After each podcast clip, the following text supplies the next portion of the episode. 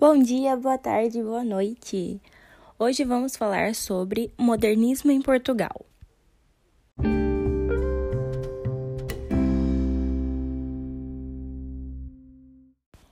Oi, oi, para você que está aí do outro lado me ouvindo, eu me chamo Victoria Fiuza e hoje vamos falar sobre modernismo em Portugal.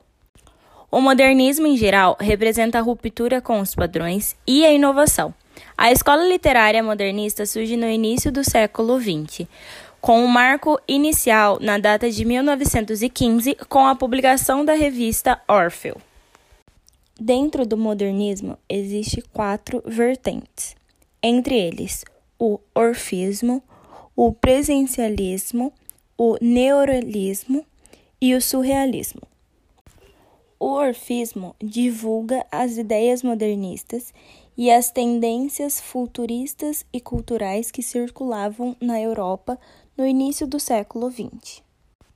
O presencialismo foi responsável por divulgar e dar continuidade às ideias modernistas, embora os seus representantes tenham defendido uma literatura mais intimista. O neorrealismo surgiu em um conturbado contexto histórico-social, onde a Europa sofria com consequências de uma forte crise econômica. E por último, o surrealismo, que era caracterizado pela forma da escrita automática, com destaque na livre associação de ideias e palavras e a modificação da estrutura da realidade, é, reafirmando o caráter figurativo e irracional.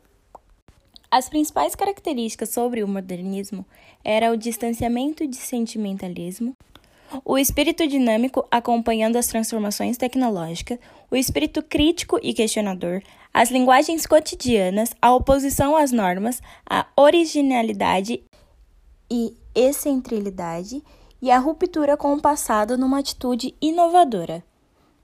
Os principais autores desse movimento foi Fernando Pessoa, Alberto Caeiro, Álvaro de Campos, Rícaro Reis, José Saramago e, por último e não menos importante, o Mário de Sá.